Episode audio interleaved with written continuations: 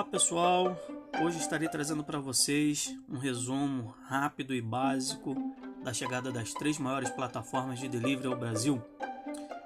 Quando elas chegaram, as cidades que elas chegaram, quando elas se consolidaram. Estarei trazendo um resumo das propostas apresentadas por elas, tanto para os clientes consumidores quanto para seus colaboradores, nós os entregadores. E é isso aí, pessoal. Sou Pauliano Carioca e mais um episódio do Papo de Entregador. Bora lá!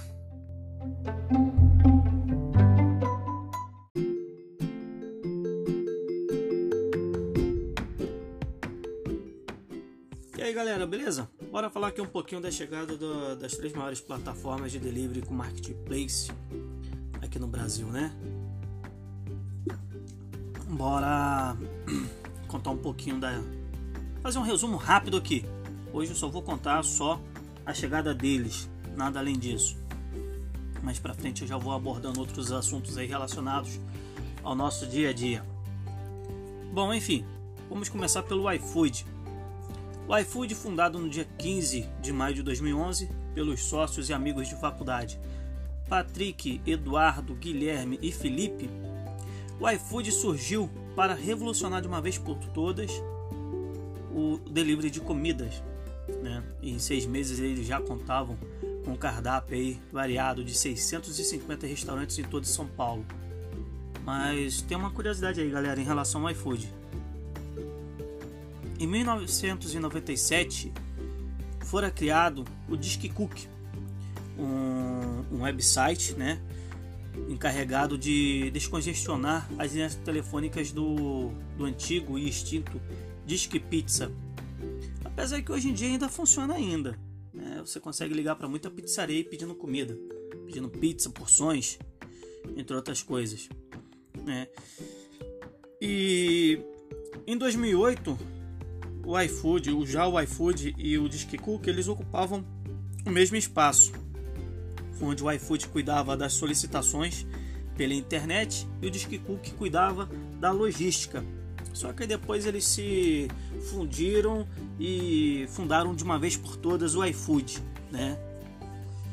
E o iFood conta hoje com mais de 400 mil entregadores em todo o Brasil e a cada dia este número só aumenta.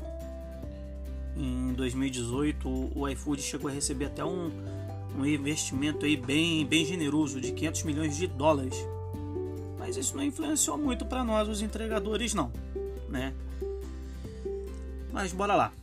Aí veio a Uber, que iniciou seus trabalhos em 2014, com, abrindo concorrência com os táxis, mas antes disso veio com táxi aéreo. Só que o valor para você locar um, uma corrida de helicóptero, um trajeto de helicóptero era muito alto. Então eles migraram para concorrência com os táxis, né? Aí deu aquele aquele rebuliço todinho lá, briga de taxista e motorista de Uber.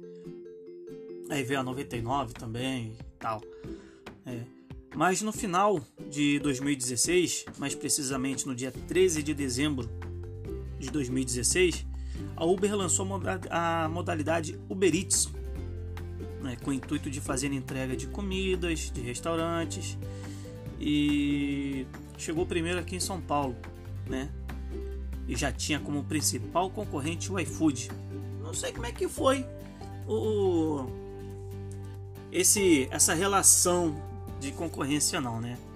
Mas segundo a Uber Eats, nós os entregadores conseguiríamos corridas que variavam nas distâncias entre 3 e 5 quilômetros com valores variáveis entre 7,90 e 10 e 10, né? Mas isso apenas na teoria, porque no auge da, da quarentena, por exemplo, essas corridas caíram para um valor fixo de R$ 3,75, tanto bike quanto moto, tá?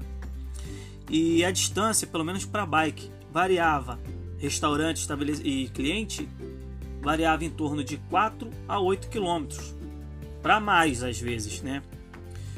Questionada, a Uber ela, ela alegou que este reajuste se deu no intuito de proporcionar a nós, os entregadores, a possibilidade de maiores ganhos em maiores números de, em maiores números de entregas. Mas eu pergunto, como aumentar os ganhos, no meu caso, bike, pedalando 8 km por R$ 3,75?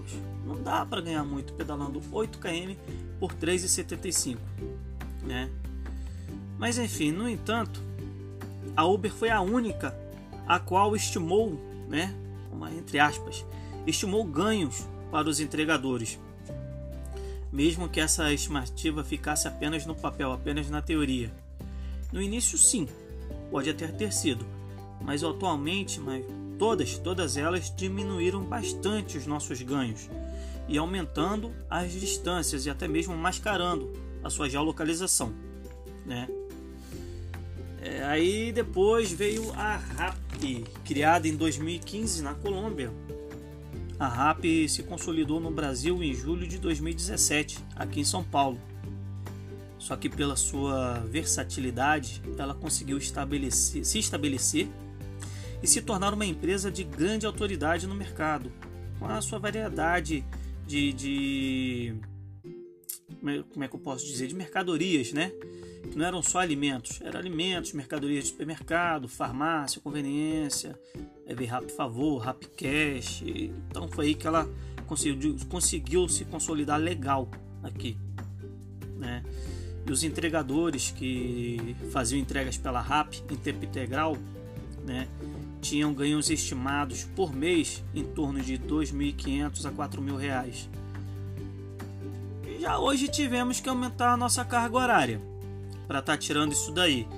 8 horas trabalhadas hoje em dia nós não não conseguimos tirar esse valor, né?